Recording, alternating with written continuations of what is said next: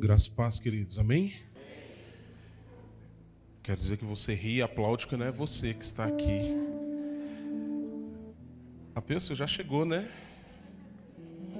Que coisa mais legal.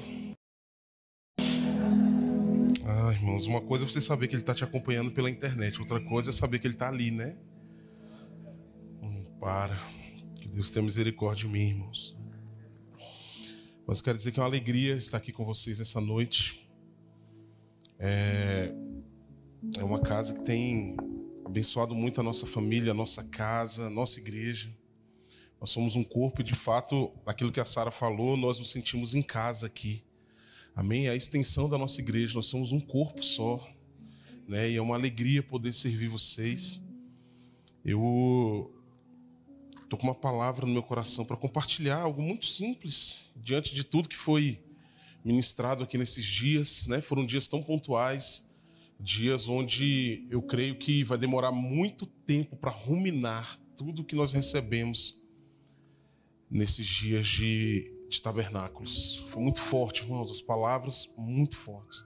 Você que não pôde estar aqui, eu quero incentivar você a assistir às ministrações, a pegar o seu caderno, né? Ontem à noite nós, quando encerrou aqui, nós reunimos com o pessoal que veio da nossa igreja e nós compartilhamos um pouquinho do que cada um recebeu.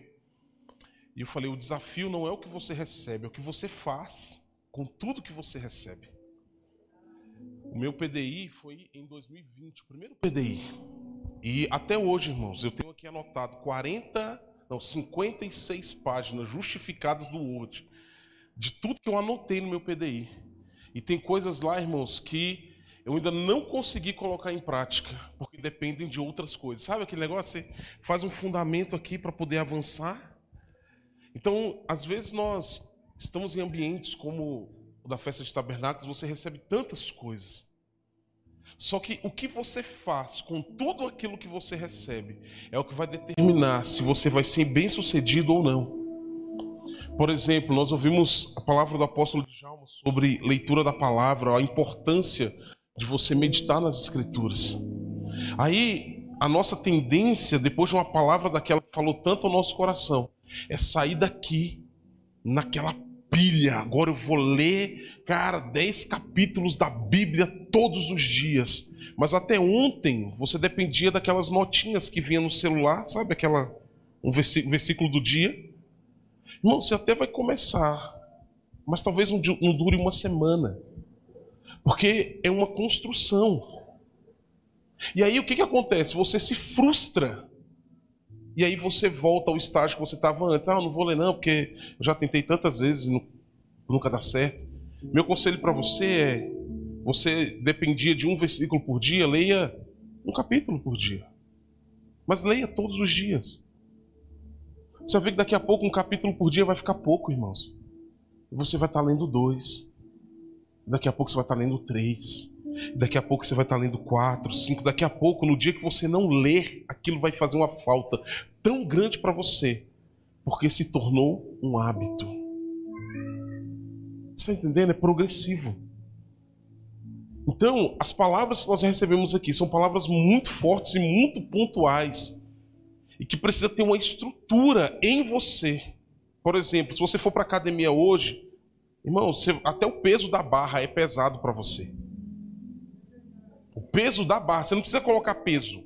O peso da barra é pesado para você. E às vezes você olha pessoas que estão na academia malhando só com a barra, você fala, ah, nem pegou peso. É uma construção, irmãos. Volta lá daqui a um ano para você ver. Ele não vai ficar no peso da barra, mas ele está começando um processo. Viva o seu processo. Viva com intensidade a medida que você tem hoje. Não se contente com estar nela. Está entendendo? Mas não se deprecie por estar nela. Tenha consciência. Se hoje a sua medida é um, é um capítulo por dia, leia um capítulo por dia, mas leia todos os dias. Se hoje a sua oração é enquanto você está tomando banho no chuveiro, correndo para o trabalho, Comece a separar cinco minutos todos os dias. Dez minutos todos os dias. Você pode pensar assim, ah, mas é tão pouquinho, dez minutos. Não é a quantidade, é a constância. Faça todos os dias. E você vai perceber que 10 minutos vai ficar pouco. E você vai perceber que daqui a pouco você vai ter que sair daquele lugar, porque você tem que ir trabalhar, mas o seu desejo era permanecer ali. Comece tirando o seu café da manhã no jejum. Ah, pastor, mas eu já não gosto de tomar café. Comece por ele, mas faça de forma constante. De repente, um dia você deixa de almoçar. De repente, um dia você estende até mais tarde. Está entendendo, irmãos? A questão é que muitas vezes nós saímos desses lugares onde nós recebemos tantas coisas e nós queremos revolucionar tudo, mas eu não tenho estrutura para revolucionar tudo. E aí eu me frustro, porque por não ter estrutura, eu começo e termino. Eu começo e paro. Só que cada vez que eu começo e paro, eu não paro no mesmo lugar. Parece que eu volto muitos degraus atrás por causa da frustração de não ter conseguido. E aí parece que eu nunca vou alcançar esses lugares. Você vai, irmãos, mas vá um passo de cada vez, sendo constante na sua caminhada. Amém? Então, ontem, quando nós encerramos, eu falei com, com os meninos lá da igreja. Falei, cara, primeiro, era você que tinha que estar aqui. Então, tudo que você recebeu foi para você. Não foi para, ah, chega lá, meu, meu marido, minha mulher, meu. Não, foi para você. Comece a ruminar. Comece a ruminar. Sabe, o boi tem dois estômagos. Ele come tudo, come, come, come, come, come, até não caber mais. E é o que, que ele faz? Por isso que ele está sempre mastigando. Aí ele volta para a boca. Ele come de novo. Para que ele possa absorver os nutrientes. Cara, você vai ouvir uma ministração no domingo, na segunda, na terça, ouça novamente. Volte nas suas anotações. Irmãos, o nome disso são disciplinas espirituais. Por que, que é uma disciplina? Porque eu preciso ter uma constância, uma consciência eu preciso entender e então praticar. Amém? Então, nesses dias foram dias onde nós recebemos muitas coisas e nós precisamos ruminar para absorver todo o nutriente, para então ter uma vida transformada. E nessa noite eu queria começar com vocês, nós vamos ler basicamente dois textos aqui, mas entenda algo, toda movimentação de Jesus ela é intencional. Jesus ele não perde tempo, ele não faz nada que ele não tenha um propósito. E o propósito de Jesus, irmãos, é fazer convergir todas as coisas nele mesmo. Então, tudo que você é, vê Jesus fazendo, por exemplo, quando Deus nos traz ambientes proféticos, nós precisamos discernir o que Deus quer construir em nós e qual a razão de nós estarmos em ambientes onde Jesus se manifesta. Porque entenda, ele não vem a passeio. Jesus, ele não perde tempo. Ele não é aquele que diz: "Ah, não estou fazendo nada, vou descer ali". Não, irmãos. Jesus é intencional em tudo. Todas as movimentações de Jesus nas escrituras foram intencionais. E eu queria que você abrisse a sua Bíblia em João capítulo 4. Sei que você conhece o texto de có e salteado e que eu não vou trazer nada novo. Mas às vezes, irmãos, o nosso, a nossa, o nosso anseio tão grande em buscar coisas novas nos faz ser negligente em coisas que nós já sabemos e não praticamos. Às vezes nós passamos a vida buscando as novas revelações, mas aquilo que está revelado e escrito, nós não praticamos. Às vezes eu quero que Deus me dê, sabe, aquela intercessão intercontinental para alcançar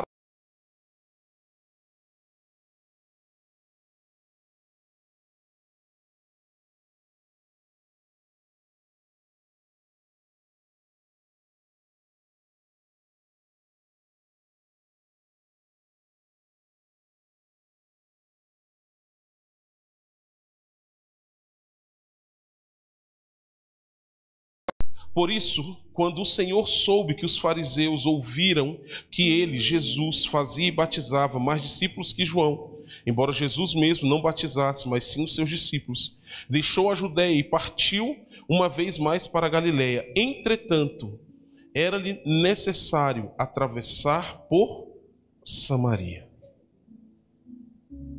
Entenda uma coisa, irmãos, a rota, direta da Galileia, da Judéia à Galileia, passava por Samaria. Porém, por causa da, das, sabe, da rixa, da disputa, da briga entre os judeus e os samaritanos, muitas vezes os judeus, especialmente os galileus, eles preferiam percorrer um caminho mais longo do que atravessar por dentro de Samaria.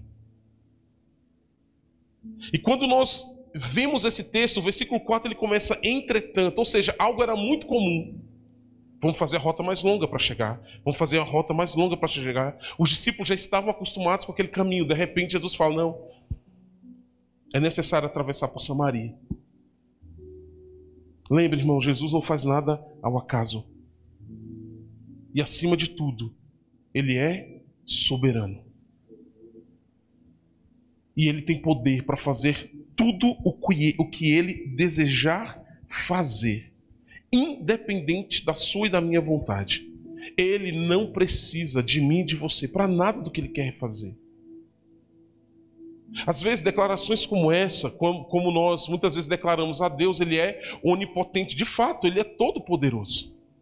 Só que declarações como essa, irmãos, sempre nos remetem a um lugar onde, pelo fato de Deus ser todo-poderoso, Ele então vai fazer mas pelo fato dele ser todo-poderoso e soberano, ele pode escolher não fazer. E muitas vezes nós não cogitamos essa possibilidade. Ele pode escolher não curar você. Nossa, pastor, é, irmãos. Porque a soberania de Deus enxerga além dos nossos olhos. Ele pode, irmãos, escolher fazer com que você permaneça a vida toda rebolando para pagar os boletos ali, apertado e tal. Sabe por quê, irmãos? Não é que Deus não quer curar, não é que Deus não quer abençoar literalmente, mas é porque mais que curar você, Ele quer você. E muitas vezes a sua cura vai te levar para longe dele.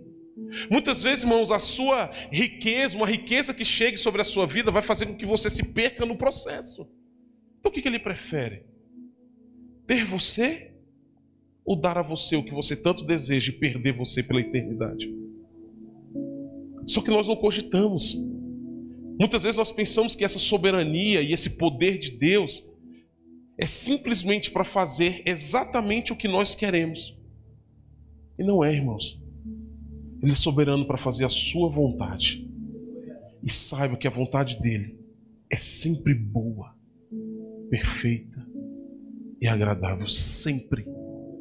Por mais que os seus olhos hoje não enxerguem dessa maneira, confie e creia.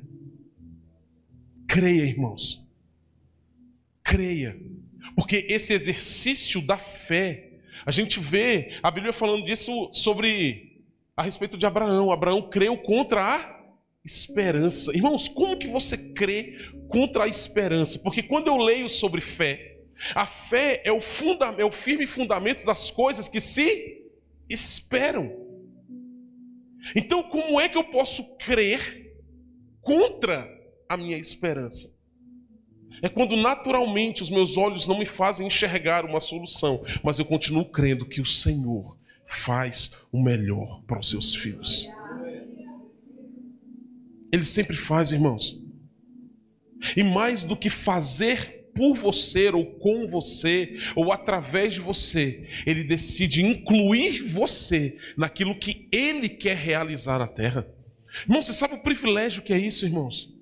Se a gente discernisse de fato o que é o privilégio de ser participante do que Deus vai fazer, nós jamais trataríamos a obra do Senhor de forma relaxada, porque é um privilégio.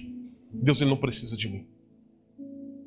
O problema é que a partir do momento que o Senhor escolhe nos usar e começa a nos usar, nós achamos que Ele depende de nós para fazer. Não, porque se eu não for no culto, porque se eu não orar, se eu não impor as mãos, irmãos, Deus não depende de mim para fazer. Mas Ele escolheu incluir você. Sabe como é que eu posso traduzir isso para você? E muitas vezes Seria mais rápido se Deus fizesse sem a gente, que Ele passa tanto tempo tentando nos convencer e nos alinhar, que talvez se Ele fizesse sem a gente já tinha feito. Eu vi aqui que o Miguel saiu, né? Toda às vezes eu falo isso e ele fica meio ofendido, irmãos. Você crê que eu sei fazer suco? Você, irmão, você crê que eu sei fazer suco? Por favor, irmão, você abre o pacotinho, bota na água. Mexe e faz o suco. irmãos, só que às vezes o Miguel quer me ajudar a fazer suco, irmãos. E tá bem na hora de ir para a escola, aquela loucura dentro de casa. Menino para banho, comida para fazer, e material da escola para arrumar. E ele quer ajudar, irmãos. Ajuda. De verdade? Não ajuda.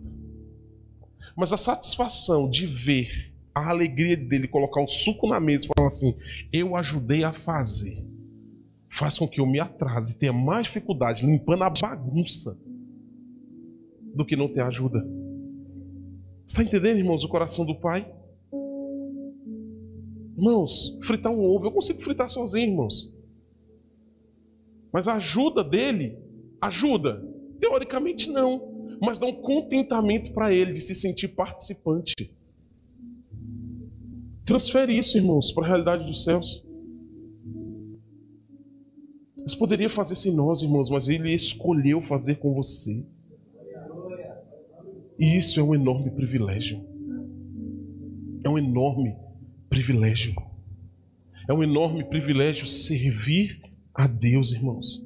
É um, é enorme privilégio ser incluído naquilo que Deus quer fazer e que Ele vai fazer. Então, irmãos, que nós possamos alinhar a nossa ótica para o que Deus vai fazer. Amém? Vamos seguir aqui? Versículo 7. Nisso, uma mulher de Samaria veio tirar água. Pediu-lhe Jesus: Dá-me um pouco dessa água para beber. Entenda uma coisa, vamos pontuando alguns tópicos aqui. Primeiro, a mulher, ela veio tirar água. Entenda, ela entrou nesse ambiente por uma necessidade. Ela foi no poço por algo que ela de fato precisava. Todos nós, irmãos, chegamos nesse lugar chamado igreja por algo que nós precisamos.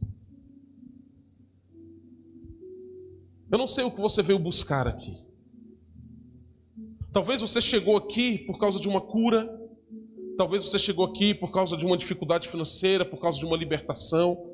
Talvez você chegou aqui por causa de uma necessidade de preencher algo dentro de você, mas era uma necessidade tão forte que fez com que você buscasse em um ambiente receber alguma coisa que transformasse a sua vida e que saciasse uma necessidade. Essa mulher, irmãos, ela chega nesse lugar com uma necessidade que era algo que ela não tinha como evitar, ela precisava matar a sede dela, da casa, dos seus animais. É uma necessidade vital, irmãos. E deixa eu te falar uma coisa: nossa necessidade vital é a presença de Deus. Irmãos, a presença de Deus é de fato aquilo que nós precisamos, porque sem ela nós vamos morrer. Sem ela nós estaremos mortos, irmãos. Mas a questão é: onde nós temos buscado matar a nossa sede por Deus? Onde você tem buscado? Muitas vezes nós buscamos em, em, em, em lugares, irmãos, que são passageiros. Muitas vezes você busca essa, esse preencher dessa necessidade de Deus em um lugar que daqui a pouco você vai voltar a ter sede novamente. Talvez você passou anos buscando esse o preencher dessa necessidade nas drogas, na bebida, num relacionamento, seja ele no seu casamento, seja nos seus filhos, seja no seu ministério. Irmãos, essa necessidade, ela só vai ser suprida em Jesus. Só que quando nós pensamos isso, muitas vezes nós pensamos no perdido lá fora, que busca saciar essa sede da presença de Deus nas drogas, na prostituição, na bebida, mas hoje eu não quero falar de quem está lá fora. Mas eu quero falar aqui dentro, onde você tem buscado saciar essa sede. Talvez, irmãos, você tenha se, está se contentando em matar essa sede assistindo pregações. É passageiro, irmãos. Você vai assistir hoje, amanhã você tem sede de novo. Não estou dizendo que não mata a sede, estou dizendo que você vai voltar a ter sede. Talvez você está buscando matar essa sede, irmão, se contentando em ler livros sobre a Bíblia. É passageiro, irmãos. Talvez você está se contentando em ir em cultos. E aí você vem num culto de domingo à noite, você bebe até não caber mais no seu buchão aí, ó. Mas amanhã você está com sede de novo, irmãos. E eu não quero condenar essas práticas, mas eu quero dizer que essas coisas elas vão passar e você vai voltar a ter sede. Irmãos, não há nada errado em você ouvir pregações e você ler livros e cultos, mas o que mata a sua sede, de fato, é um relacionamento com Jesus.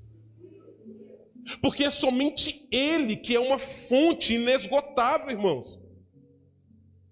O livro que você lê, por melhor que ele seja, ele não substitui o relacionamento com Jesus.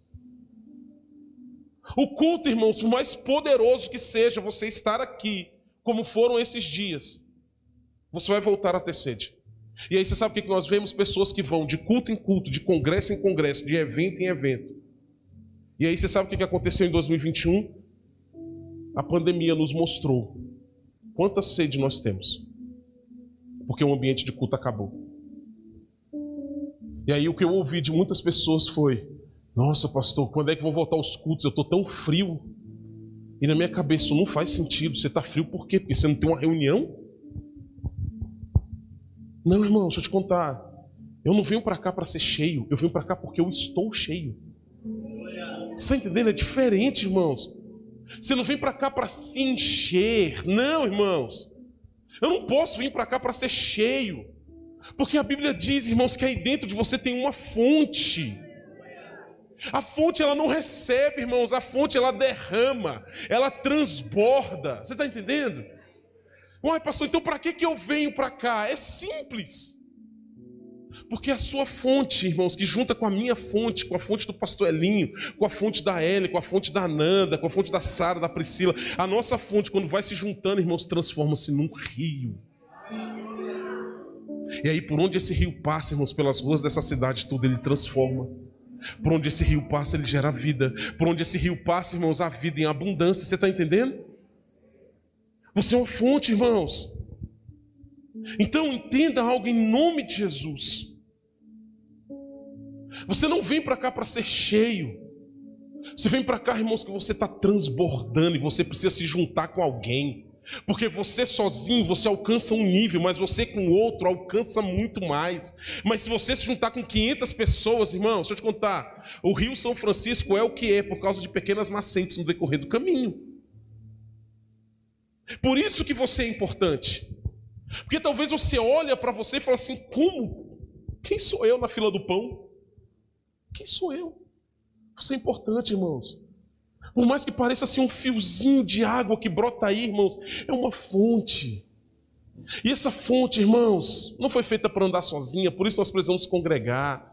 Por isso nós precisamos desse ambiente, irmãos. Por isso que a vida na igreja é importante. Porque junto que Deus tem te dado lá no seu secreto, lá na sua casa, lá no seu altar pessoal, irmãos. Agora, sabe qual é o nosso problema? Chega aí no versículo 10 para mim.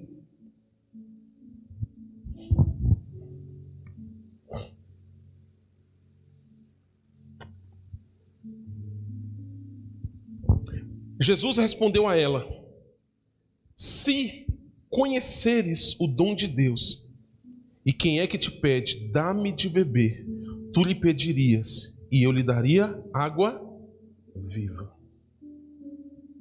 Se conheceres o dom de Deus.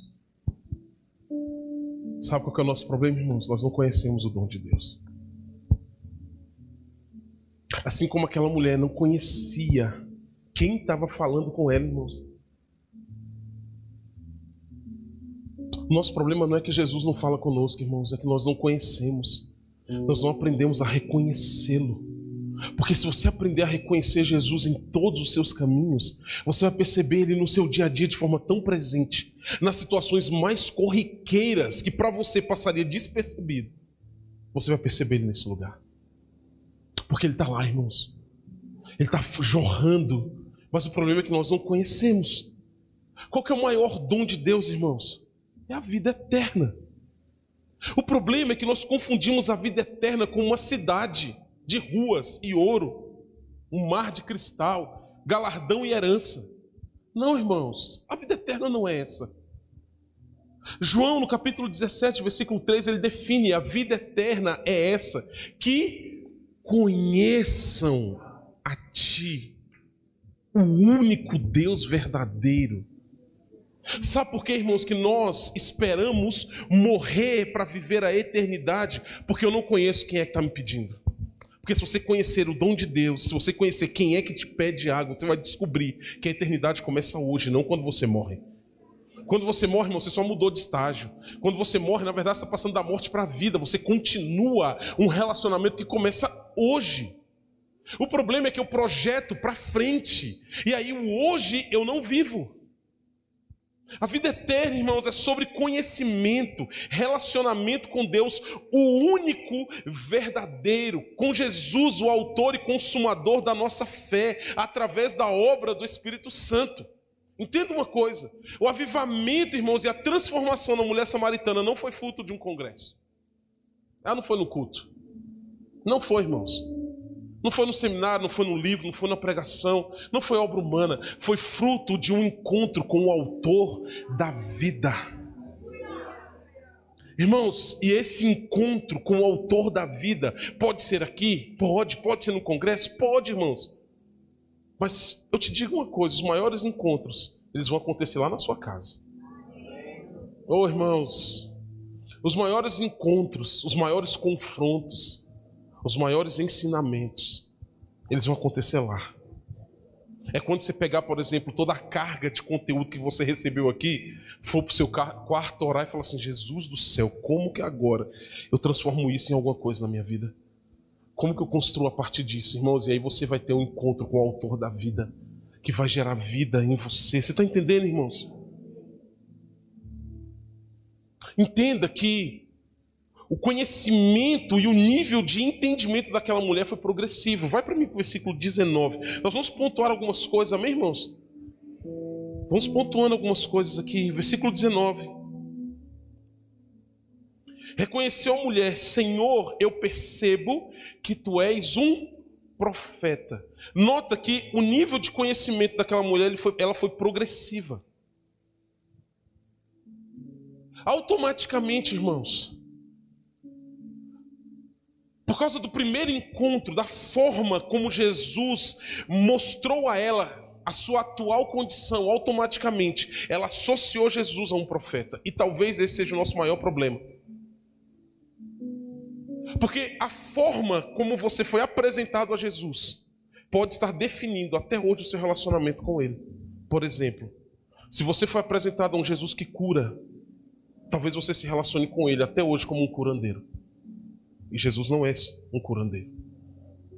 Talvez você foi, se apresentar, foi apresentado a um Jesus que liberta, irmãos, então para você Jesus é só o que liberta.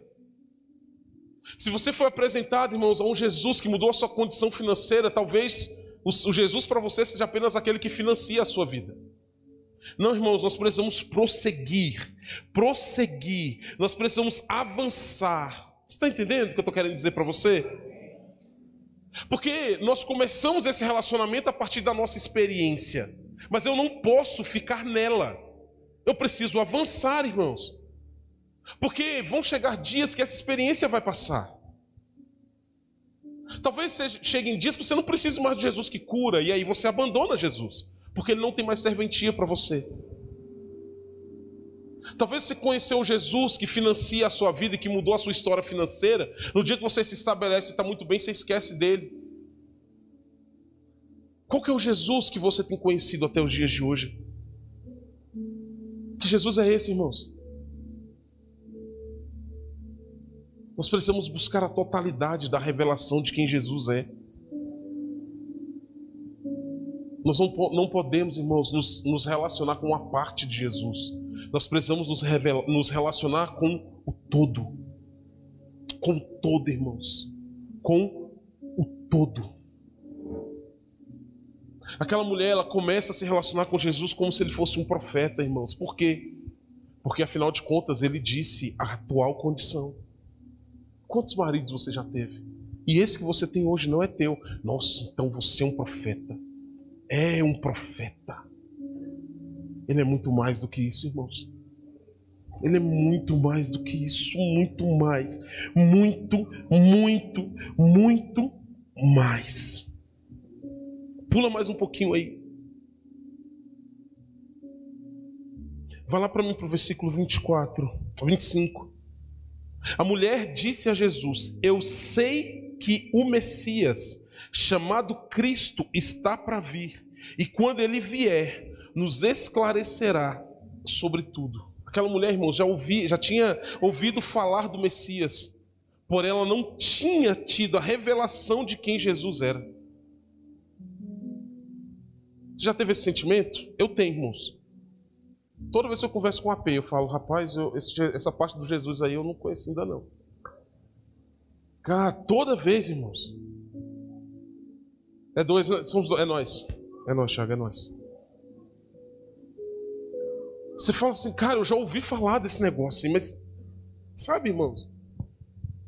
Mas é progressivo.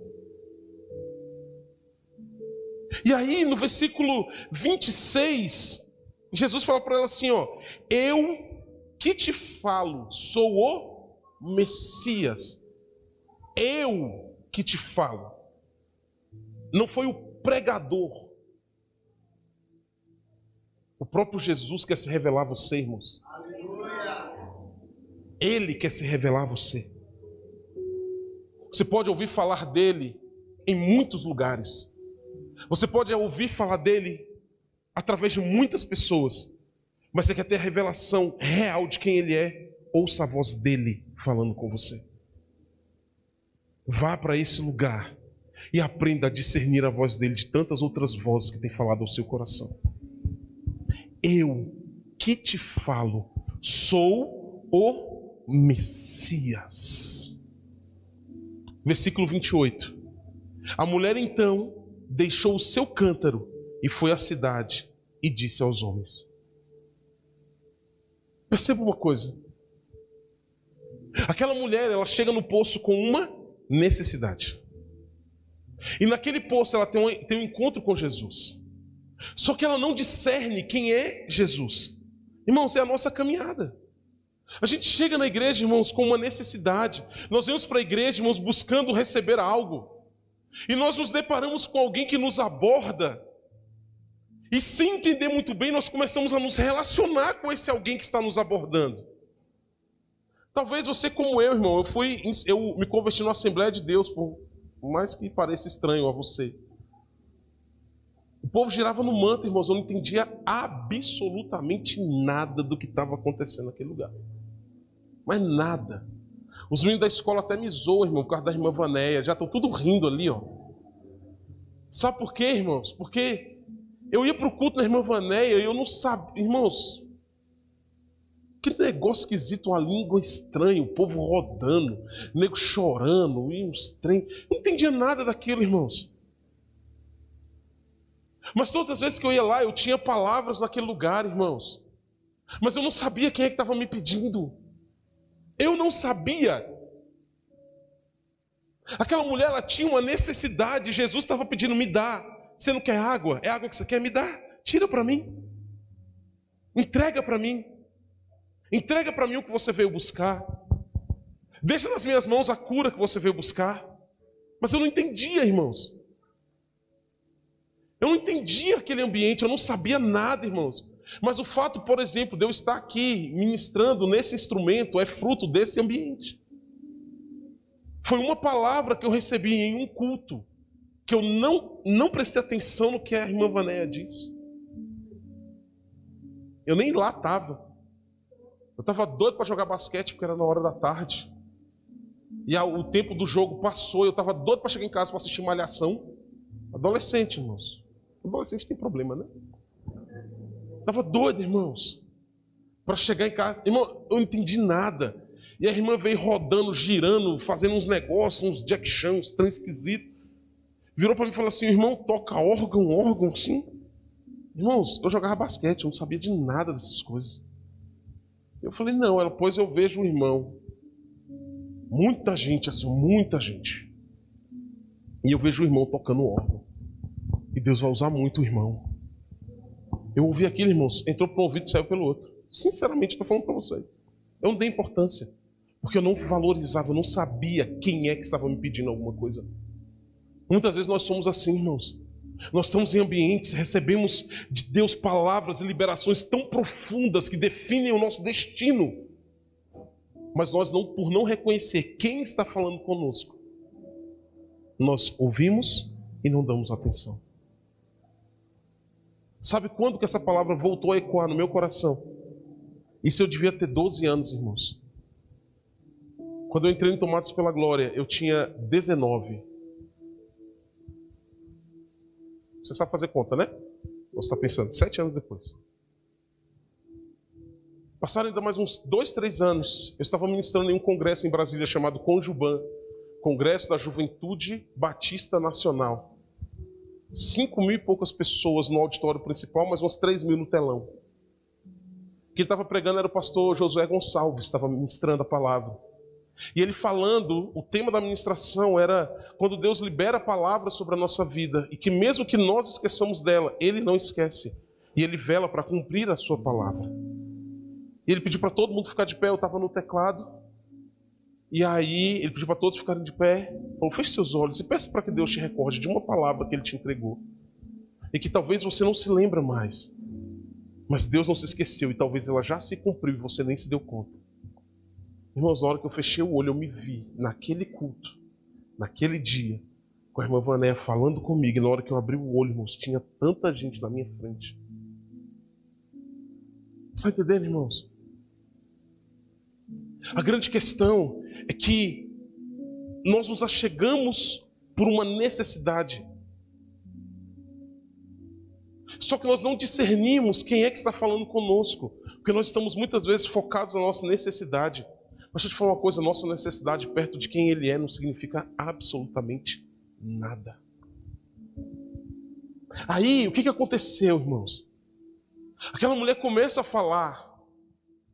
E Jesus fala: Olha, essa água aí que você beber, você vai voltar a ter sede, mas, cara, tem, tem uma água aqui, tem um, tem um negócio aqui que se você beber, você nunca mais vai ter sede. E ela fala assim: Dá-me dessa água. E aí Jesus confronta e é nessa hora que muitas vezes a gente corre, irmãos. Porque a gente quer o Deus que sacia a nossa necessidade. Mas nós, nós não nos queremos nos, nos deparar com a nossa real condição, que muitas vezes nos impede de ter a nossa necessidade satisfeita. Jesus disse: chama lá teu marido. Ela não tinha, irmãos. Você sabe qual é a diferença da mulher samaritana? é que ela não maquiou. Ela não deu desculpa. Ela falou na cara: Eu não tenho marido. Ô irmão, sabe o que Jesus está esperando de nós? Sinceridade nesse relacionamento. Você gostaria de se relacionar com alguém que omite coisas de você?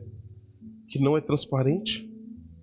Irmãos, ninguém suporta ficar num relacionamento onde não há transparência. Se naturalmente, irmãos, nós não suportamos, por que nós fazemos assim com Jesus? Ele sabe, irmãos. Você que é pai e mãe, principalmente mãe, vai saber o que eu estou falando. Irmãos, quando a mãe pergunta, mente não. Ela já sabe, criatura. Ela está perguntando para te dar uma oportunidade. Porque ela já sabe. Quando a sua mãe vier te perguntar alguma coisa,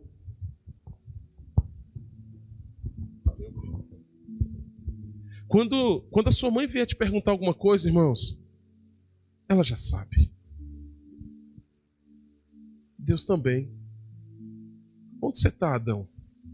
Você acha que Deus não sabia, irmãos, onde Adão estava? Deus sabia, irmãos. Você acha que Jesus não sabia que aquela mulher não tinha marido? Ele sabia. Quando Jesus te pergunta algumas coisas, não é que ele não sabe, ele sabe. Mas ele quer saber o quanto você está disposto a ser transparente em admitir as suas mazelas para ter um relacionamento com Ele. Porque Ele sabe, Ele te conhece. Só que quando chega nesse ponto, o que nós fazemos, irmãos? Nós maquiamos. Nós inventamos histórias. Aquela mulher podia simplesmente ter virado atrás e falar assim: quem é você para saber da minha vida? Vamos embora. Mais tarde eu vim pegar algo nesse poço, que absurdo. Um judeu me desrespeitando, querendo saber do meu marido, não sei o quê. Que a gente faz assim, irmãos. E muitas vezes Deus usa pessoas nesse ambiente para nos confrontar. E você, em vez de correr para perto para ser sarado, você corre para longe. Muitas vezes, irmãos, Deus te expõe a determinadas situações. Não é porque Ele quer envergonhar você, Ele quer curar você. E o processo de cura muitas vezes precisa passar por uma exposição, mas é uma exposição para quem pode te curar. Porque às vezes você expõe a sua ferida para um monte de gente que não vai resolver nada na sua vida. Mas quando alguém que de fato pode ser um agente de Deus para curar você, você não se expõe. Aquela mulher não fez isso, irmãos. Aquela mulher, ela admitiu: Eu não tenho marido. Quando Jesus fala para ela a real condição, ela começa a achar que Jesus é um profeta. Você conhece a história, estou só pontuando para a gente poder avançar e chegar onde nós queremos de fato ministrar nessa noite. Porque, irmãos, a grande questão é que se a gente não aprende a prosseguir nesse relacionamento, nós vamos abandonar por causa do confronto. E nós vamos sempre voltar a esse lugar querendo buscar água. E Jesus tem uma fonte. Que se você beber, você nunca mais vai ter sede. Aí, irmãos, nós chegamos então no versículo 28. Que quando a mulher tem uma revelação de quem Jesus é, o que, ela fez? Ela deixou o cântaro, irmãos. Porque quando você tem uma revelação de quem Jesus é, a sua real necessidade não é mais importante. Ela não voltou com água para casa, irmãos. Ela abandonou o cântaro. Sabe, irmãos, quando você conhece quem de fato é Jesus, cara, você para de orar pedindo umas bobagens, irmãos.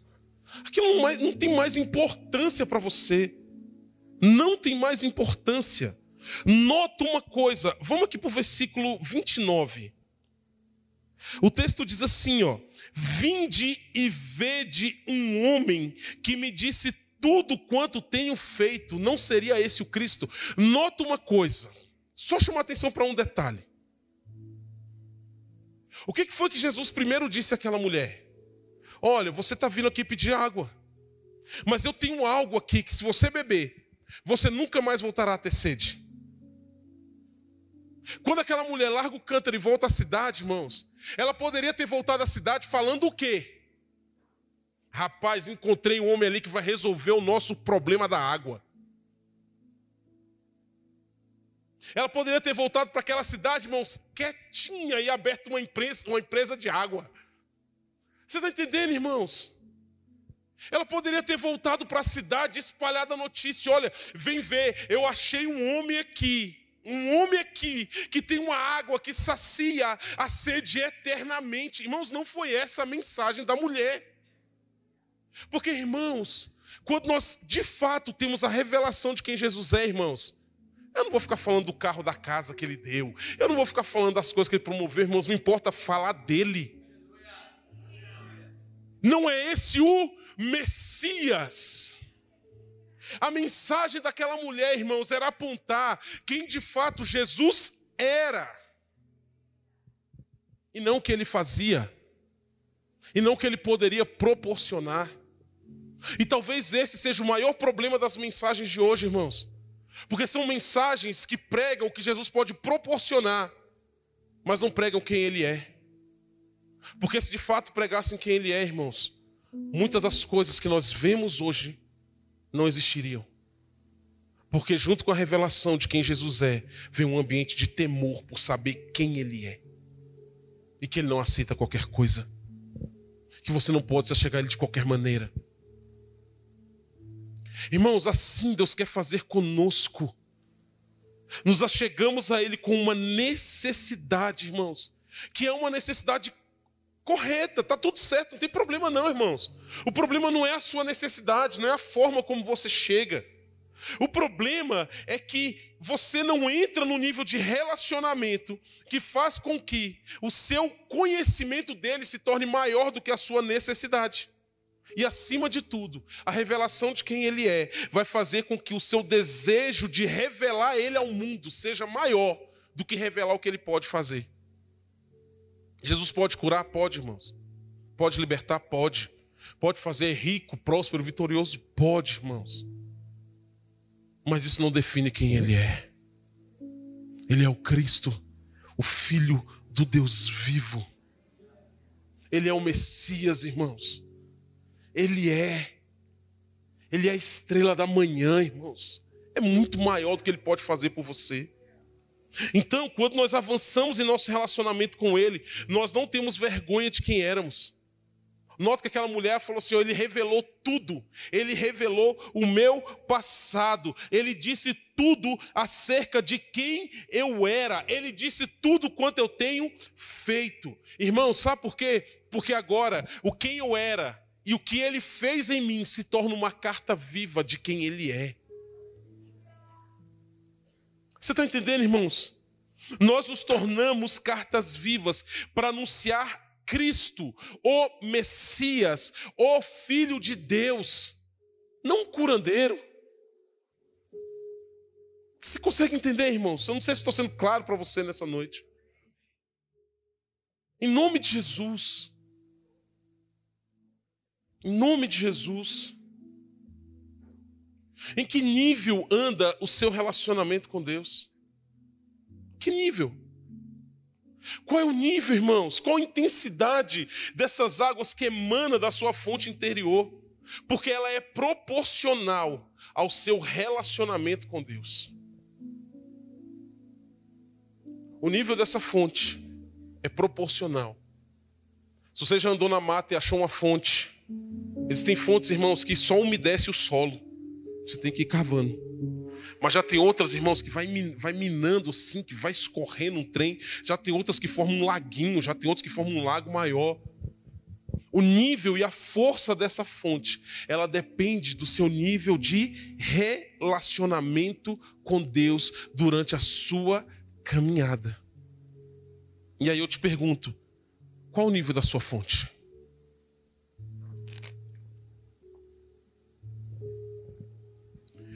Quão profundo tem sido o seu relacionamento? Abre para mim Ezequiel 47.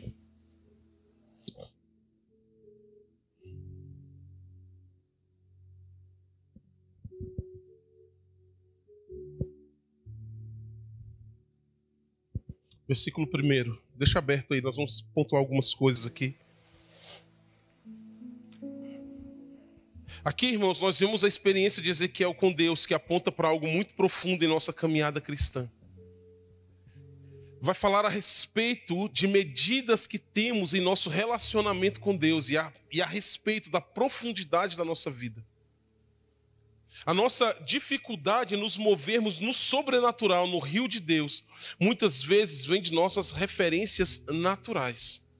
Por exemplo, qual que é a dificuldade que geralmente alguém enfrenta quando vai aprender a nadar?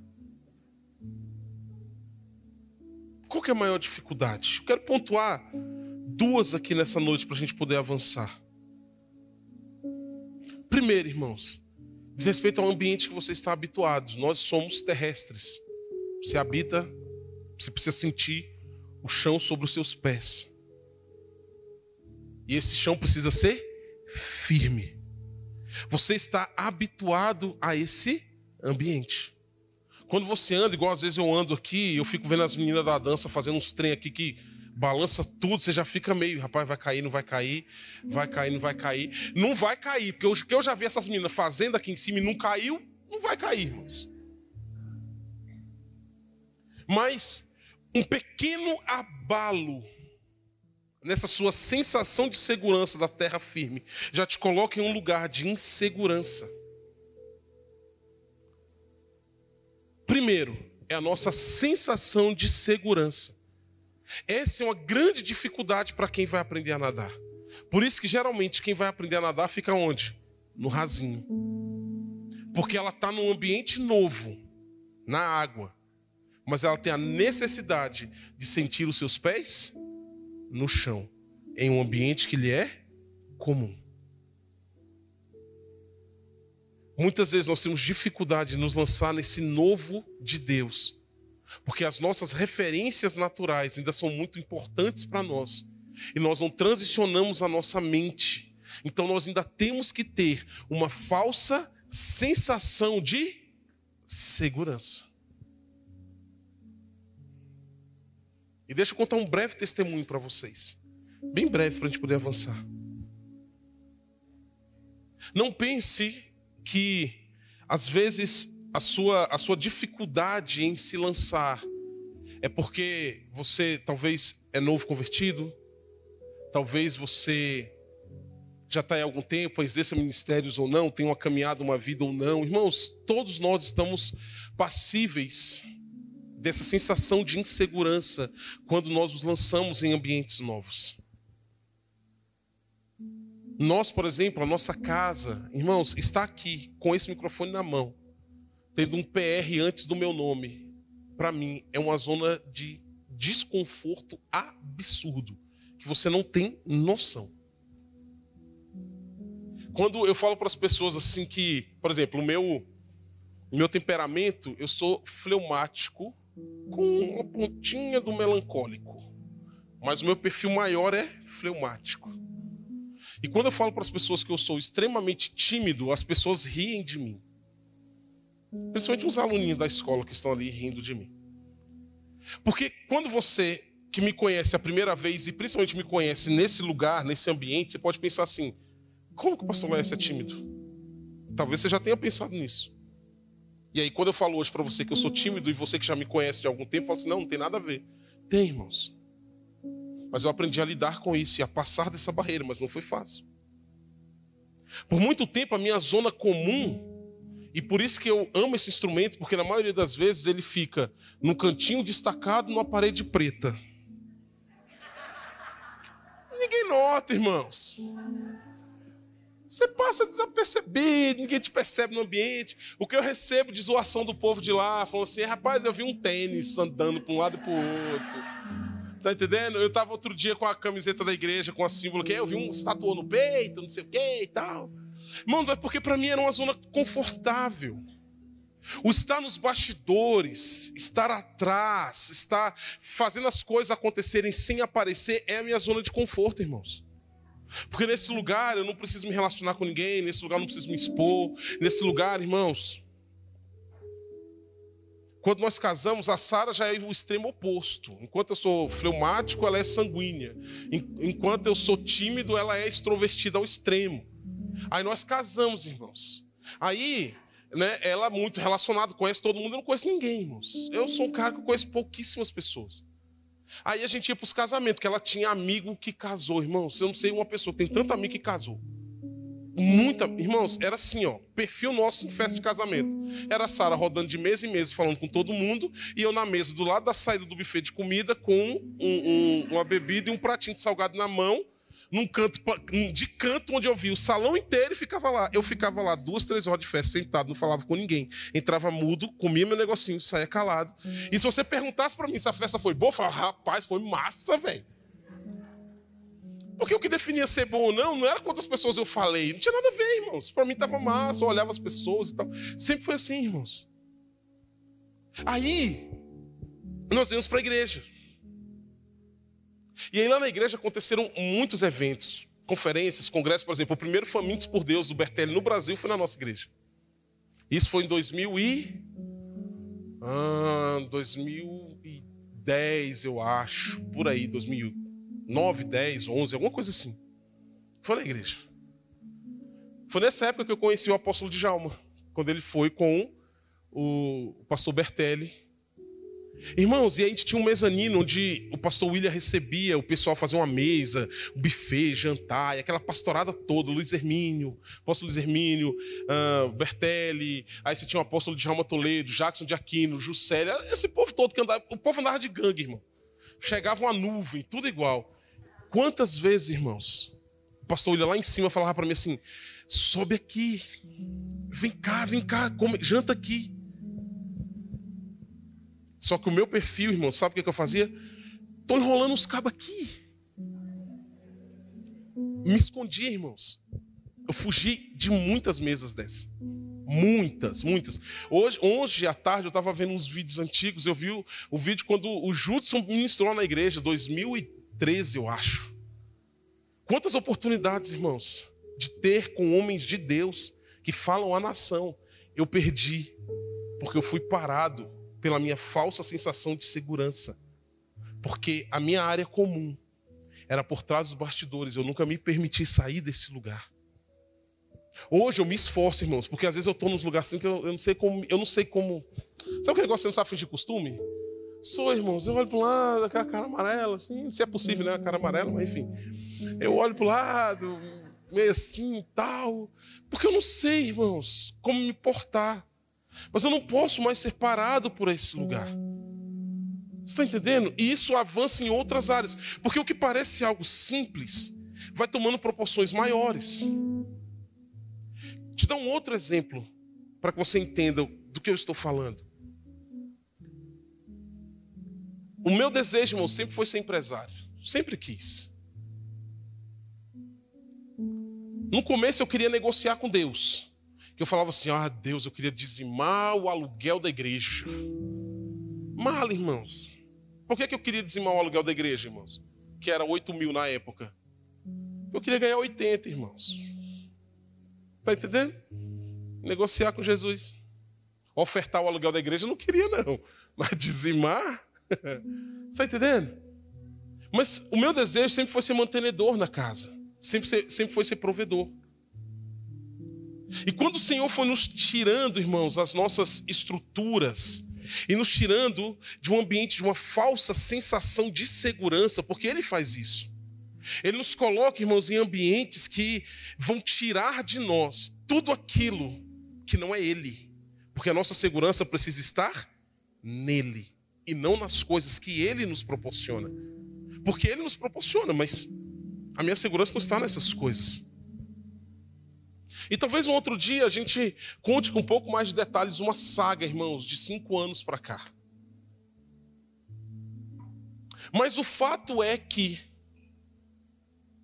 quando nós fechamos a empresa em 2017, de fato, falimos, quebramos, sem dinheiro para nada, devendo aluguel e tal, aquela bagaceira, irmãos. Uma semana depois, a gente descobriu que a Esté estava a caminho. É, irmãos, é só a benção. Você está entendendo? A nossa situação era devendo aluguel do apartamento que a gente morava, não sei quantos condomínios atrasados, devendo aluguel da loja que nós alugávamos, devendo produtos e insumos, que era uma franquia, devendo a franqueadora. Como é que manda funcionário embora sem fazer rescisão? Não tinha dinheiro para fazer rescisão. Aí o contador virou para mim e falou assim: rapaz, manda esse povo embora e deixa o pau quebrar na justiça. Eu falei, cara, eu, eu não posso fazer isso, eu sou crente, velho. E além de crente, eu sou pastor. E pior ainda, eu sou pastor de um deles.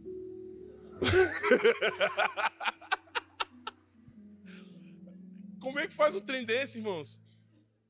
Mas o que eu pensei, eu falei, cara, eu não posso fazer isso, irmãos. A minha única fonte de renda era a loja que fechou. E nós passamos de março a dezembro pagando salário para todos os dois, sem ter, irmãos. A gente ia ministrar enquanto tomados pela glória em algum lugar, recebemos oferta, parece que os meninos sabiam. Eu recebi oferta, passava 15 minutos, chegava um, um torpedinho no celular. Pastorzão, então, né? Vai ter alguma coisinha para a gente aí, não sei o quê. Irmãos, o dinheiro ia para lá. E aí, nós não conseguimos mais permanecer, irmão. Deixa eu te contar uma coisa. Eu nunca tive uma conversa tão difícil como eu tive com o dono do apartamento que nós morávamos. Pensa um homem desse tamanho chorando igual um menino pro dono do apartamento, morrendo de vergonha, por ter que entregar um apartamento, por não conseguir pagar. E o pior, devendo condomínio, um monte de condomínio e aluguel atrasado. Terrível. E aí nós fomos morar de favor, irmãos. Num apartamento que o pastor William tinha recém comprado, pintou para a gente entrar. E aí nós moramos de favor, mas a gente não tinha dinheiro para nada, irmãos. Nada. Sabe o que é nada? É nada. E aí a única coisa que a gente tinha era um carro. Um Fiat Stilo que a gente tinha. E que na época que o pastor ele estava indo para os Estados Unidos, eu falei, cara, a gente precisa fazer alguma coisa para eles irem. O que, que a gente tem? Só tem o carro. Já estamos lascados mesmo. Ah? Vai o carro também. Pronto, ofertamos o carro e foi embora. E agora que não tinha mais nada, irmãos. Nada. E aí, para encurtar a história, já está dando a hora aqui. Quando chegou no final do ano, irmãos, durante esse ano, nós passamos o ano inteiro vivendo de ofertas de um homem que nunca me viu. A filha dele congregava conosco. Mas seu João nunca me viu. Mas todos os domingos a filha dele chegava com uma caixa de fruta, verdura e uma outra caixa com as coisas de casa. Nós vimos um ano desse jeito. De repente a gente descobre que a Sara teve um descolamento de placenta. E aí teve que fazer repouso. Irmãos, o nascimento do Miguel, plano de saúde, tudo top, hospital particular, lindo. O nascimento da Esther, irmão, SUS. A Sara teve um sangramento. Eu fui em seis hospitais e não consegui um obstetra para fazer um atendimento. E aí nós voltamos para casa, para o apartamento que a gente, a gente, não tinha devolvido ainda. Ela foi deitar, eu cheguei na janela do quarto, olhava assim, irmãos, o parque lá embaixo, olhando tudo em águas claras e tal, olhava assim, meu Deus, o que eu vou fazer? De repente a Sara vem lá de dentro, amor, olha aqui, no Instagram, uma amiga dela de infância. Muito obrigado, Jesus, pela minha residência em gineco-obstetrícia no HMIB. HMIB é Hospital, Marte... é Hospital Materno Infantil de Brasília, é hospital de referência para alto risco.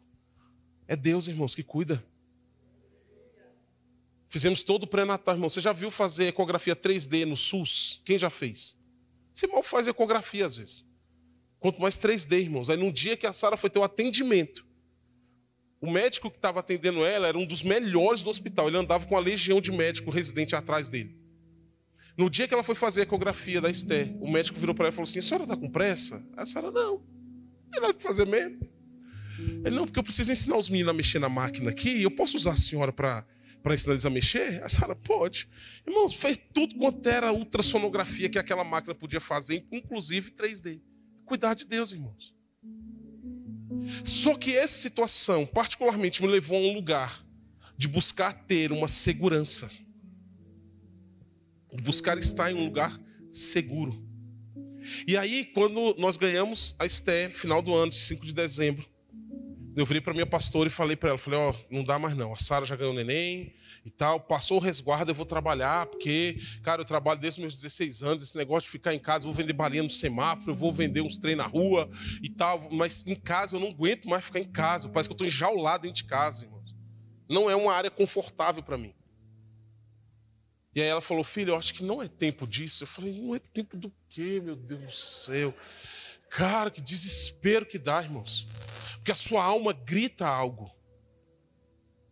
E aí eu fui para um acampamento, irmãos. Eu estou lá no acampamento da igreja. Aí chega o pastor Joils. Mal me conhecia. Falou, varão, posso falar contigo? Eu falei, pode. Eu falei, agora vem a bênção, irmãos. Ele virou para mim e falou assim: o tempo de ser empresário acabou.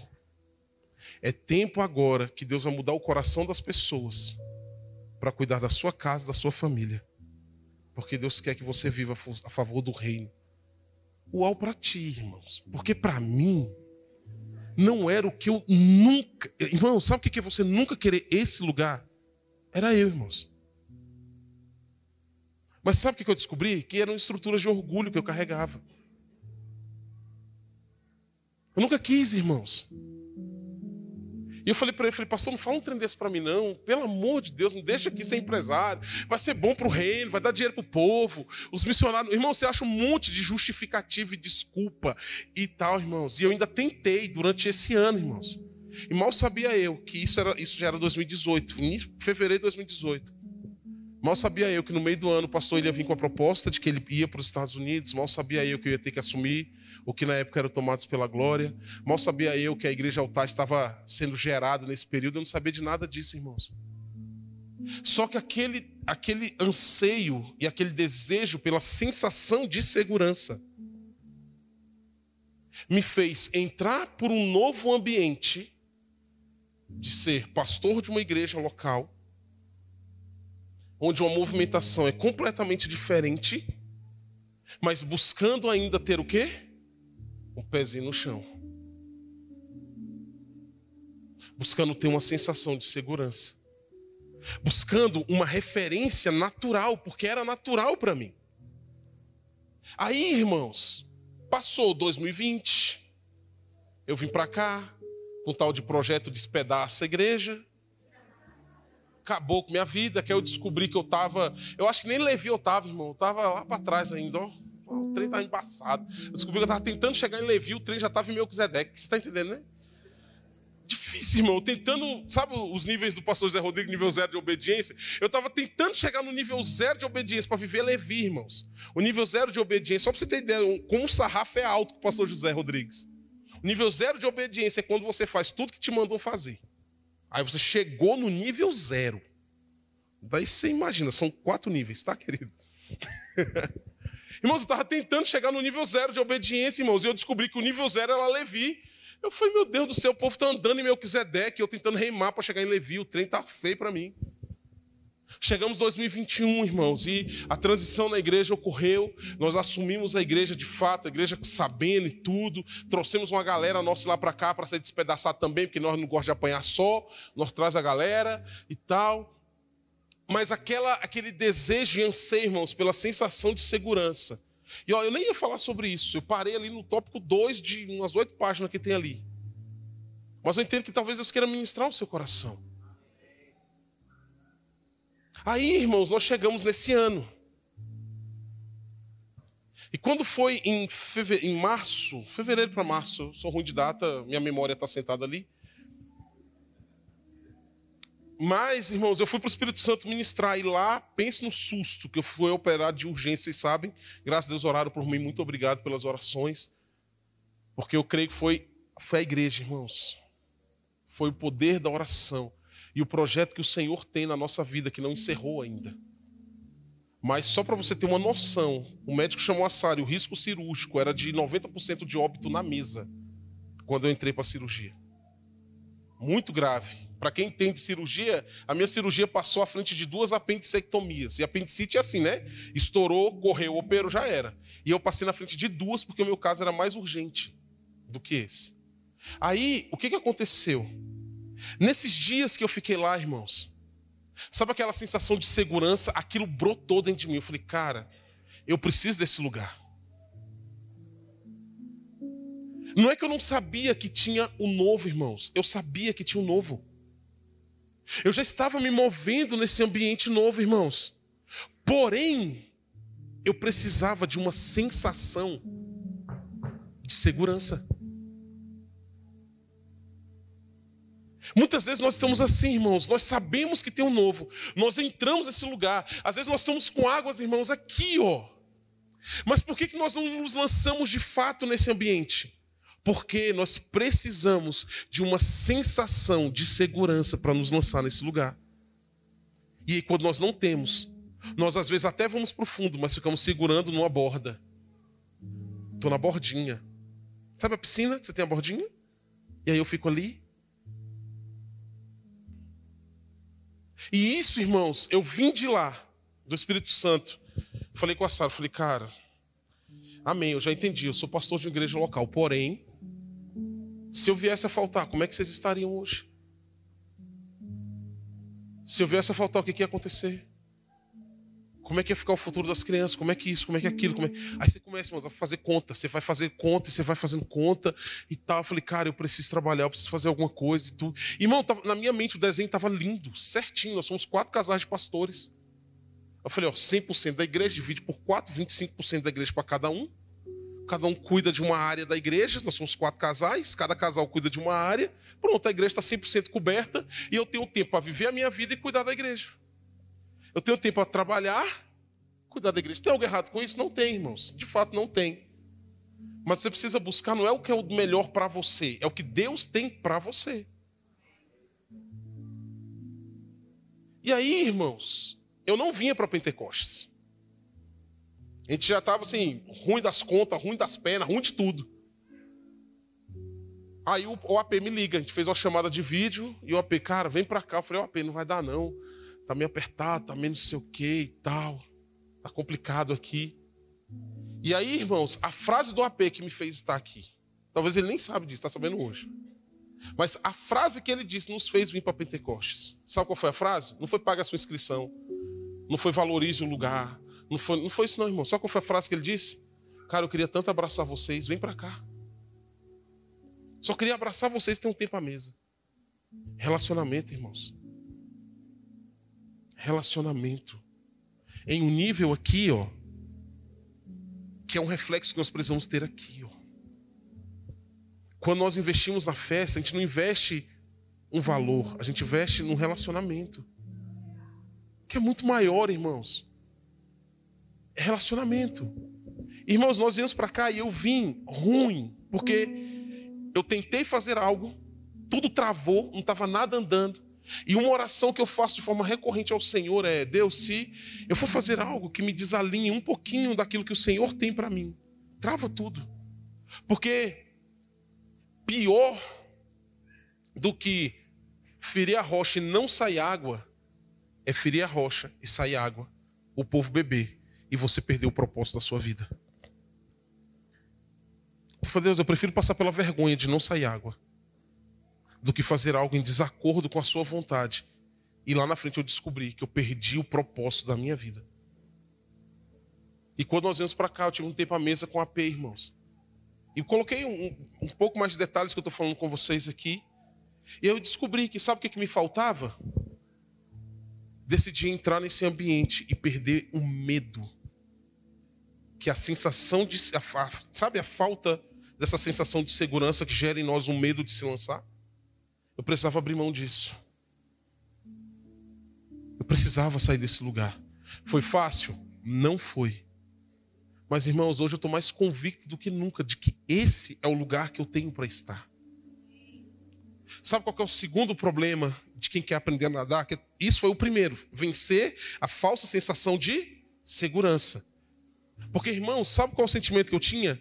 Que existia um rio com uma correnteza muito forte querendo me levar para um lugar. Só que, primeiro, eu achava que esse rio não era de Deus. Eu achava que era qualquer outra coisa, menos Deus. Então eu estava me segurando num galho, achando que esse corpo magrinho ia ser sustentado por um galho pequeno e seco. Nunca, irmãos, que isso ia acontecer. Mas me dava uma sensação de segurança. Às vezes você está agarrado em algo que não vai sustentar você, mas te dá uma sensação de segurança. Larga o osso. Às vezes, irmãos, Deus está falando para você, vá viver o seu chamado, vá para a escola de missões, você está agarrado em algo que te dá uma sensação de segurança. Larga isso, irmãos. Talvez Deus está falando com você aqui nessa noite. Sai desse lugar, irmãos. Talvez Deus tenha um chamado para você, e por causa dessa sensação de segurança, você não consegue se lançar, você se banha, você se molha, você, sabe, faz uma viagemzinha aqui e ali, mas você nunca se tornou um missionário de verdade. Porque você não conseguiu largar a sua sensação de segurança. E o segundo aspecto, irmãos, é a falta de conhecimento das leis do novo ambiente que você entra. Sabe por que, que você tem medo de aprender a nadar? Porque você não entende como as leis da física se comportam nesse novo ambiente. E até hoje você se surpreende como que um navio de cruzeiro não afunda. Porque você ainda não entendeu como as leis da física funcionam. Está entendendo, irmãos? Falta de conhecimento. Você não vai morrer afogado se você entender as leis e praticar as leis. Você não vai morrer afogado, muito pelo contrário. Além de não só boiar, você vai aprender a se movimentar e a ganhar velocidade nesse ambiente. E mais do que isso, vai aprender a sustentar outros nesse lugar e salvar outros que estão morrendo nesse ambiente. Se você entender a movimentação e as leis desse novo ambiente. Aqui, irmãos, o manual das leis do novo ambiente. Aqui, ó. Entenda dessas leis, compreenda essas leis. Porque o mundo espiritual ele é regido por leis, princípios e valores. E a nossa falta de compreensão de como esse novo mundo funciona, por causa disso, nós não desfrutamos dessa nova dimensão. Porque você vê, irmãos, em uma dimensão natural e você está acostumado a se mover nela. Você está acostumado quando tem dor de cabeça, o que, é que você faz? Toma de pirona. Por que, que você não orou antes? Por quê? Está entendendo? Coisa simples. Mas mostra como está a nossa movimentação.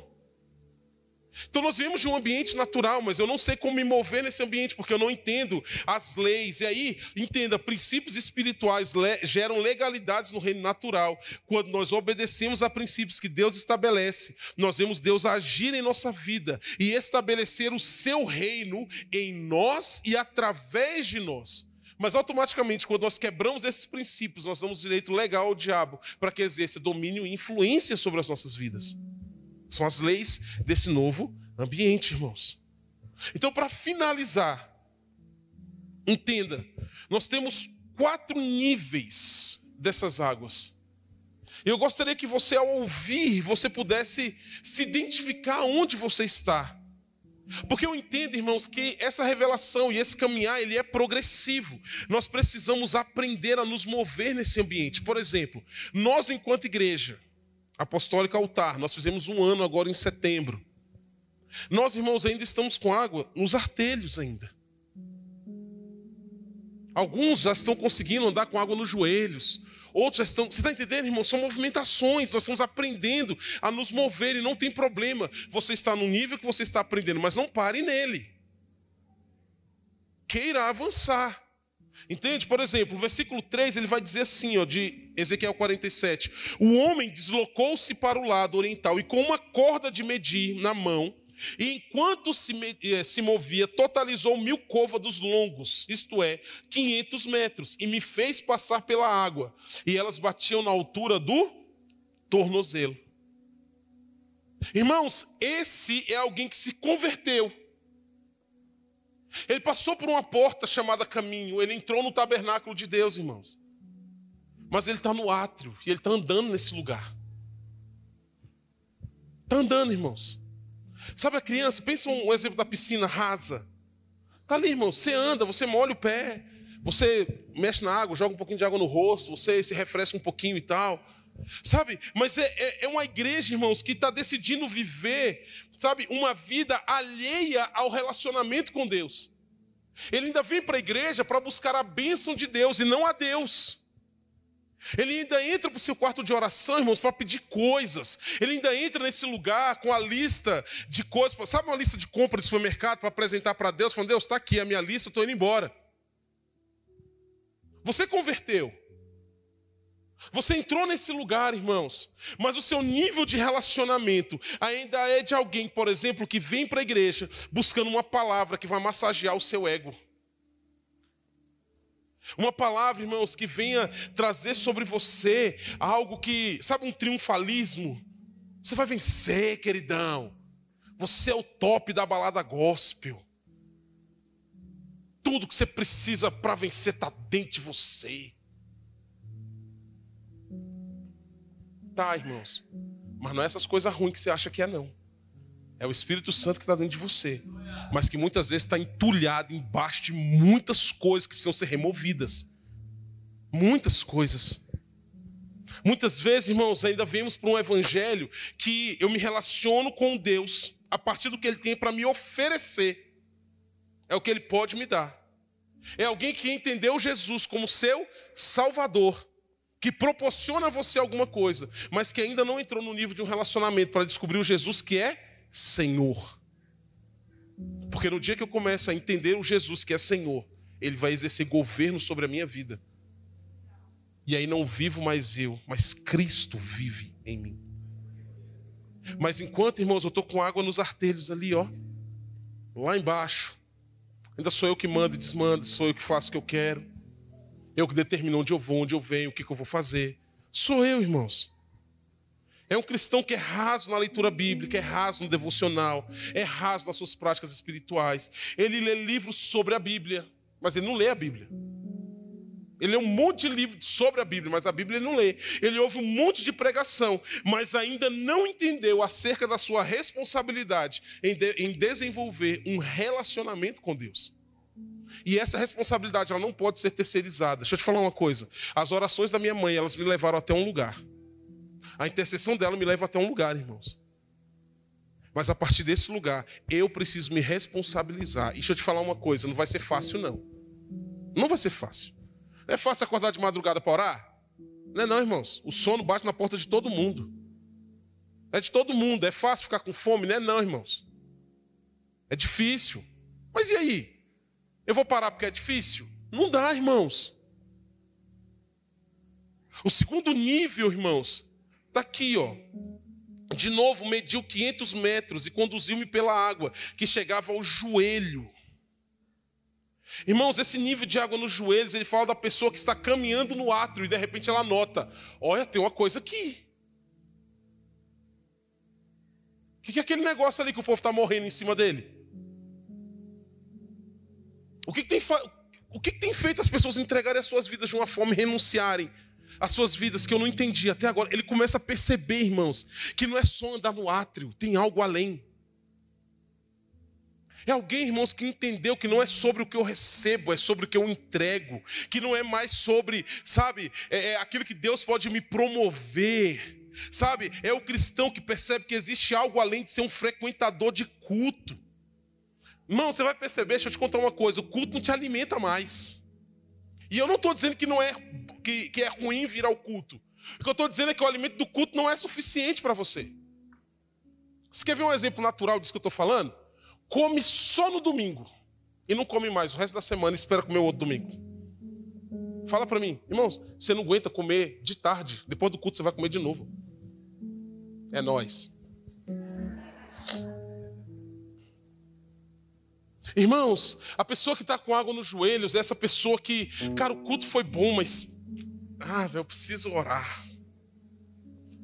Cara, é aquela pessoa que já descobriu que, cara, hoje foi tão corrido, eu não li Bíblia. Eu preciso ler a Bíblia hoje, velho. Cara, tem um... Você está entendendo, irmãos? Começa a brotar dentro de você uma necessidade de ter tempo com Deus, tempo de intimidade. Ele começa a descobrir, irmãos, que Deus é íntimo, é pessoal. Deus é Deus de relacionamento. Ele não é um Deus só que está no culto, na igreja. Não, irmãos. É outra coisa, irmãos. Ele começa a descobrir, irmãos, que nesse lugar chamado átrio que ele está, eu tenho um altar de holocausto onde eu decido morrer para mim mesmo, onde eu faço morrer o governo da alma para que o Espírito Santo governe as minhas emoções. Eu preciso entrar nesse lugar, irmãos. É onde eu descubro a bacia de bronze, irmãos, onde constantemente eu lavo as mãos e os pés, é onde o reflexo dessa bacia me faz fazer uma alta análise de quem eu sou, não é para o outro, é para mim. É quando você vem para esses ambientes, como foi a festa de tabernáculos, irmãos, e você não sai apontando defeito nos outros, não faz. Irmão, você sai daqui ruim, velho. Eu saio daqui ruim toda vez. Porque não é sobre o outro, não, irmãos.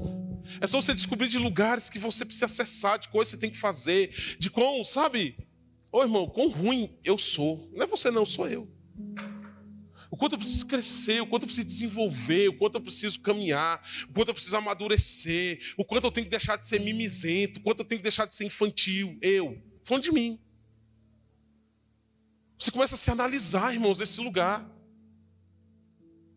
Aí você vai ver também no versículo 4 que o anjo ele, ele mede mais, mais 500 e agora a água dá sobre a cintura. O que, que tem na cintura, irmãos? Assim mantenham-se firmes, cingindo com o cinto da verdade, vestindo a couraça da justiça. Irmãos, está lá em Efésios capítulo 6. Essa água na cintura, ela fala de algo essencial. É quando o cristão descobre o lugar, irmãos, que sustenta a armadura, a arma de guerra é no cinturão, irmãos. É onde agora eu não sou apenas passivo no meu relacionamento, mas eu começo agora a entender e a avançar. É quando eu saio do átrio, irmãos, e eu entro em um lugar chamado lugar santo. É onde eu entro nesse lugar, irmãos, eu tenho o pão da presença, o altar de incenso, o candelabro, onde eu tenho palavra, onde eu tenho oração, onde eu tenho unção. Você está entendendo, irmãos? São água nos, no, no, na cintura. E por fim, irmãos, nós chegamos em um lugar onde são águas que eu passo a nado. Porque até, irmãos, água na cintura, eu ainda tenho a sensação de segurança. O chão ainda está sobre os meus pés. Eu ainda estou me movendo em um ambiente, mas eu estou agarrado em algo. Eu ainda tenho algo que eu me seguro, que me dá uma, um conforto. Sabe aquele negócio que eu tenho para onde voltar? Eu ainda tenho para onde voltar. Enquanto eu estou com água na cintura, irmão, se der errado aqui, eu corro para ali. Sabe aquele negócio que eu sempre tenho uma portinha de escape? Eu sempre tenho algo que vai me sustentar se der errado? É o si, irmãos. É água na cintura. Você já se relaciona, você já ora, você já lê a sua Bíblia, já entende, já amadureceu um pouco mais. Mas esse não é o final, irmãos. O final é um ambiente de águas que se passam a nada, irmãos. É um lugar onde nada mais importa, somente a presença dEle. É um lugar, irmãos, onde eu percebo que meu dom, talento, minha justiça própria, minha meritocracia não vale nada. Não vale nada, irmãos. Não vale nada. Então, entenda algo para resumir o que nós conversamos nessa noite. Existe uma fonte de Deus que brota de dentro de você. Essa fonte, ela vem de uma revelação de quem é Jesus. Porque se você não se relaciona com ele, você vai continuar achando que ele é apenas um profeta. Você vai continuar achando, irmãos, que ele é alguém que te cura, que te liberta, que te dá coisas. Mas a partir do momento que você continua se relacionando, ele vai revelando para você quem você é. E essa revelação de quem você é, você tem dois caminhos. Ou você foge dela e rejeita, ou você assume quem de fato você é para ser curado, transformado. A partir do momento que você aceita esse relacionamento transparente, você recebe a revelação de quem Jesus é para você. Não, porque eu ouvi falar de um tal do Messias. Não, Jesus vira, eu sou ele. Irmãos, a partir do momento que você reconhece e tem a consciência dessa revelação de quem ele é, a sua necessidade não importa mais. Você abandona o seu cântaro e você sai anunciando não o Jesus que faz, mas o Jesus que é. Não é o Jesus que faz uma fonte que brota para eternamente. É um Jesus que é o Messias. Está entendendo? Irmãos, o posicionamento dessa mulher fez com que Jesus permanecesse na cidade alguns dias. E aí, quando você entende essa revelação de quem Jesus é, irmãos, e você entende que essa fonte, ela precisa emanar de você, ela tem níveis. O primeiro nível é o nível comum e natural, é o nível onde eu entro, beleza, eu estou vivendo a minha vida, vou para a igreja no domingo, entrego meu dízimo e tal, leio ali minha, meu versículo do dia no celular, faço uma oraçãozinha do Pai Nosso quando eu vou jogar uma bola, e está tudo certo. Estou crentão, de boa. O segundo nível, irmãos, é quando eu descubro que não é só isso. É quando eu descubro que tem algo além, irmãos. É quando eu descubro que, de fato, eu preciso morrer para mim mesmo. É quando eu descubro que Jesus não é só meu Salvador, mas Ele quer ser Senhor da minha vida. Ele quer governar sobre as minhas decisões. Ele quer ter uma voz ativa. Ele quer, irmãos, não ser o sócio majoritário, ele quer ser o dono exclusivo. Está entendendo? Isso aí é água nos joelhos, água na cintura, irmãos. É quando eu descubro que além desse sacrifício e dessa autoanálise, eu preciso aprofundar na oração, na leitura da palavra, eu preciso buscar uma unção de Deus. Preciso fazer todas essas coisas. Mas existe um lugar, irmãos, que eu passo a nado. E nesse lugar, o que me importa é, de fato, o relacionamento com Ele. E esse relacionamento, irmãos, me faz ser testemunha, me faz largar minha vida, me faz abandonar todas as coisas, gera em mim uma convicção, por exemplo, de que hoje eu sou pastor. Para você ouvir essa declaração de que hoje eu sou pastor é algo muito comum, que você já me conhece assim. Mas todas as vezes, por exemplo, que eu tinha que preencher uma ficha de inscrição, tinha dias que eu preenchia pastor, tinha dias que eu preenchia autônomo, tinha dias que eu preenchia empresário. Você percebe? Uma falta de convicção. E aí, sentado lá no matadouro, né? Que chama, é matadouro que chama aquela salinha que fica ali embaixo? É, matadouro, né? Que você vai lá, é. E aí, sentado lá, irmãos, o AP falou para mim: ó, você tem um erro muito grave de fundamento. Falta para você convicção do seu chamado. Porque você vai perceber que tudo que você está buscando fora do seu chamado, para viver o seu chamado, está dentro do seu chamado. Mas, pastor, isso foi há quantos anos atrás? Quatro meses atrás. Quatro meses, irmãos. Por isso que eu falo para você: não se condene, mas decida ir cada vez mais profundo. Decida viver. A partir do momento que Deus vai abrindo seus olhos de situações que você precisa mudar, tenha coragem de mudar. Foi fácil? Não foi, irmãos, abrir mão de um projeto muito top para Brasília. Chorei de novo, igual o menino pro dono da empresa lá. Porque eu estava abrindo mão de algo que me era muito precioso. Fiquei três semanas de luto, irmãos, sem saber que era luto. Porque eu estava feliz e triste. Sabe aquele negócio, você está vivendo a vida normal, de repente vem uma tristeza grande. Sério, foi tão assim que um dia eu conversando com a Sara, a Sara falou para mim e falou assim: Cara, o que está acontecendo? Eu falei: Eu não sei. Ela, eu estou sentindo falta de te ver você sorrir. Eu falei: Eu não sei. Eu acho que eu estou de luto por uma vida que eu tive que abrir mão. Porque não é fácil, irmãos, não é fácil para ninguém. Para muitos, talvez esse lugar seja o sonho de consumo da vida. Para mim, é entregar a minha vida. Só que hoje eu tenho uma convicção de que foi Deus que me chamou. Hoje, irmãos, de coração eu falo para você: Deus vai cuidar da minha casa, vai cuidar da minha família. E como disse o AP, eu gravei isso. Se eu vier a faltar, irmãos, a minha esposa e meus filhos vêm morar aqui. Você está entendendo? Que eu não falte, tá? Só... Não hora para eu morrer, não, irmão. Mas o que eu estou dizendo para você, irmãos, é que Sabe aquela falsa sensação de segurança? Era falsa. Mas existe uma sensação de segurança que é verdadeira. O problema não está na sensação de segurança. O problema está na falsa sensação de segurança. Porque a verdadeira sensação de segurança é quando eu entrego a minha vida para o governo dele. Essa não é falsa, irmãos. Essa é uma verdadeira segurança que faz com que você permaneça convicto no seu chamado. Amém?